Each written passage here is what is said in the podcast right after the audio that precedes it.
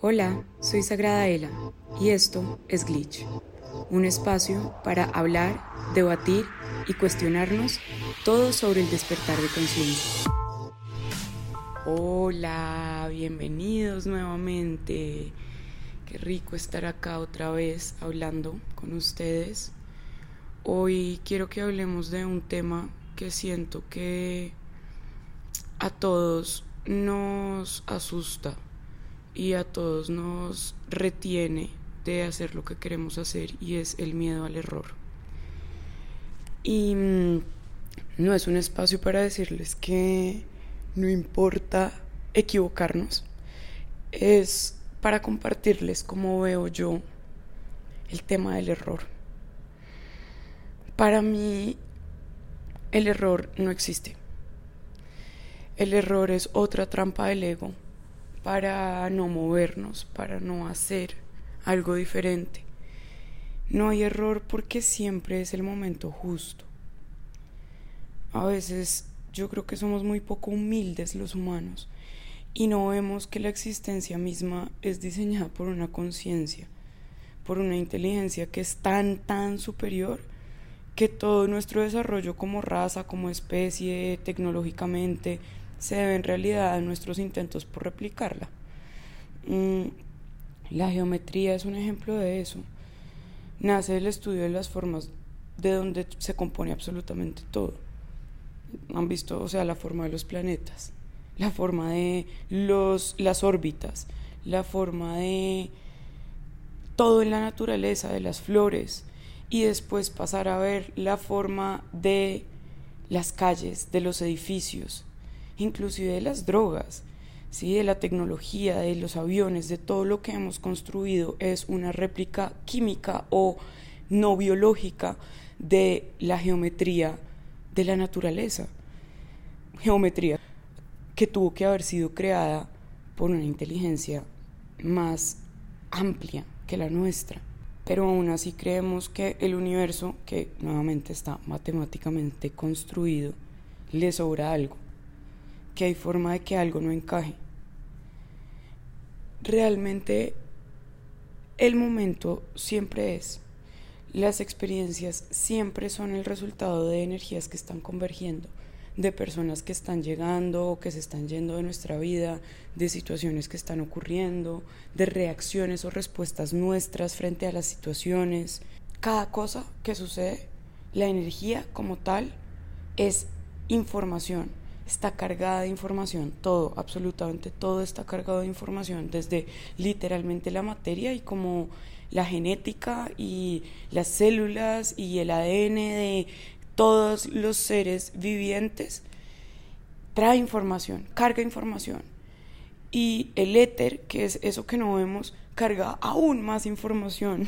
De todo, en realidad hay una conexión con algo, no el error es ese miedo a haber cometido una acción o habernos metido en una situación o haber tenido una conversación o haber estado con una persona que nos haya sacado como de del trayecto que nosotros creemos que hay planeado para nosotros y que nos haya distraído.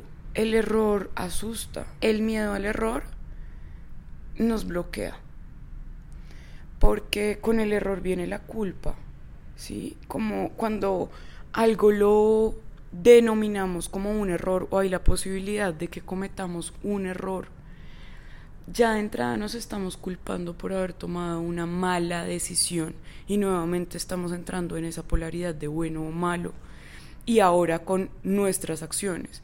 Y a ver, el humano es energía en experiencia, de eso está compuesto el humano. El humano está creado para que a partir de sus experiencias evolucione. Es energía en experiencia. ¿Qué pasa si el humano decide no experimentar, no tener experiencias, tener miedo, no moverse? No hay evolución. Cuando yo empecé a entender, y esto obviamente me lo dijeron mis guías y mi alma, porque no es como que cualquier humano en una situación de miedo profundo o de inseguridad pueda canalizar información de la conciencia. O sea, cuando uno está tan aferrado al miedo, al error, solo se prenden las alarmas de la supervivencia y solo se prende esa mente racional y el ego y se apaga nuestra capacidad de conectar con el todo de conectar con el creador y de conectar con, con eso que nos conecta a todos porque la ilusión más grande a la que está sometido el ser humano en este plano es a la ilusión de separación. De ahí vienen las depresiones, de sentirnos separados, excluidos, aparte, solos. Lo mismo sucede con el miedo al error, con el miedo a equivocarnos. Es el miedo a estar excluidos y separados de lo que está, entre comillas, bien, de las buenas decisiones, del éxito. Cuando yo empecé a, a ver las situaciones o la vida, más que en bueno o malo, en evolutivo y no evolutivo, mi filtro de decisión cambió. Y donde antes había culpa por el error o, por, o miedo por cometer un error, ahora siempre hay la oportunidad de aprendizaje y crecimiento. Y eso es evolución. La evolución no es seguir los pasos al camino que nuestro cerebro humano nos dice que nos va a llevar al éxito. El éxito en este sistema está completamente arraigado al estatus. Y el estatus nada tiene que ver con la evolución. El estatus es un invento humano, un invento para que siempre estemos persiguiendo una zanahoria que nunca vamos a alcanzar porque siempre hay más, siempre puedes ser más, ¿sí? En el estatus nunca es suficiente, siempre puedes conseguir más, siempre puedes estar más alto, siempre puedes volverte más aspiracional y nos convertimos en objetos, básicamente, del deseo de otros. Ese es como a lo que aspiramos como humanos en esta sociedad, a cumplir con una cantidad de estándares que refuerzan nuestro estatus. No importa de qué tipo, no importa si es un estatus intelectual, no importa si es un estatus económico, si es un estatus que tiene que ver con nuestro cuerpo físico, no importa, eso es independiente. Hoy en día hay tantos tipos de estatus al cual alcanzar o el cual lograr que, que pues no, no es solamente lo superficial físico que vemos. El ego herido ha permeado tanto cómo funciona nuestro proceso cognitivo y lo que queremos lograr con la vida, que hay tipos de estatus para absolutamente todo y cada vez más específicos, ¿sí? Desde ser mamá, eh, la mejor mamá, la girl boss, la que puede hacer absolutamente todo, hasta el ejecutivo más exitoso, nuevamente entre comillas, con todas las posesiones materiales, con toda la capacidad adquisitiva, con todos los viajes por delante, también está el que más conozca el mundo, también está el que más tenga experiencias llenas de adrenalina, una cantidad de estatus y de formas de conseguirlo que es abrumador. Es abrumador porque no nos permite ver las situaciones para nuestra evolución. Y como les decía, de verdad, cuando yo empecé a medir lo que estaba pasando en mi vida, lo que había pasado en mi vida o lo que podía pasar con respecto a si eso podía ser evolutivo para mí o no, el filtro cambió completamente porque la evolución no es nuevamente lograr algo, lograr ser alguien. La evolución trae consigo cambio. La adquisición de estatus no necesariamente requiere más de acumulación de conocimientos, de objetos, de pretendientes, de un montón de cosas. Pero la evolución exige cambio, exige renuncia, exige resiliencia. La evolución es sacar un aprendizaje de todas las cosas que vivo, transformarlas, crecer desde ahí, integrar algo nuevo en mí, ¿sí? Empezarme a experimentar de una forma distinta. A mí me daba mucho miedo escoger una persona que no fuera para mí, una persona que me lastimara, porque no quería, me parecía súper innecesario, como que pues prefiero estar sola o prefiero buscar realmente una persona que no tenga intenciones de lastimarme. Y con eso se vienen un montón de miedos. Y con eso se viene un montón de exigencias. Igual terminaba metiéndome en lugares que me lastimaban, porque es que el miedo no nos deja ver con claridad. El miedo igual es aliado del ego. Y del ego no como la persona que se cree mucho o la persona muy creída. El ego como ese sistema de alerta que tiene mi cuerpo biológico y mi cerebro humano para protegerme para que me quede en la zona cómoda donde no hay, entre comillas, peligro. Lo que pasa es que nuevamente es una trampa porque la comodidad y quedarnos tan quietos es falta de evolución, o sea, termina siendo un arma de doble filo. La zona cómoda que no expandimos es un arma de doble filo, es muy peligrosa porque la comodidad nos adormece. Pero volviendo al punto es tenía mucho miedo de tomar decisiones incorrectas. Y ese miedo igual me condujo a, tomar esas mismas decisiones, pero de otra forma. ¿Por qué pasaba eso? Porque yo no estaba consciente de, del miedo. Yo solo estaba pendiente de no cometer errores. De no cometer ciertos errores que yo creía que me iban a llevar a ciertos lugares cuando en realidad si empiezo a ver las cosas de una forma evolutiva y me cuestiono todo el tiempo como, ok, estas situaciones me están ayudando a evolucionar, que estoy integrando en mí desde estas situaciones, con estas personas, en estas conversaciones, con estas sensaciones que estoy teniendo. Estos vínculos me están aportando una evolución en mí, estoy pudiendo trabajar en mí, estoy sintiéndome mejor conmigo misma, desde que estoy en estos vínculos o desde que tengo estas conversaciones o desde que tengo cerca a estas personas, empezarnos a cuestionar más cómo podemos sacar evolución de todo lo que ocurre.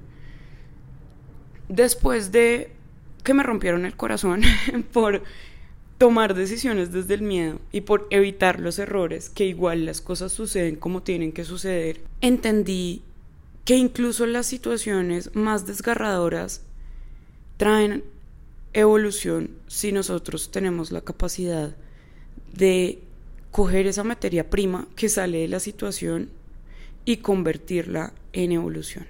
Ese es el regalo del libre albedrío. Como humano siento que, como raza, como especie, siento que muchas veces nos comportamos como niños inmaduros, que queremos ver el libre albedrío como esa capacidad de poder hacer lo que se nos dé la gana sin tener ninguna consecuencia, repercusión o responsabilidad ante eso y tampoco funciona de esa forma. El libre albedrío está ahí para que nosotros podamos crear las experiencias que queramos y desde ahí decidir si vamos a evolucionar o no.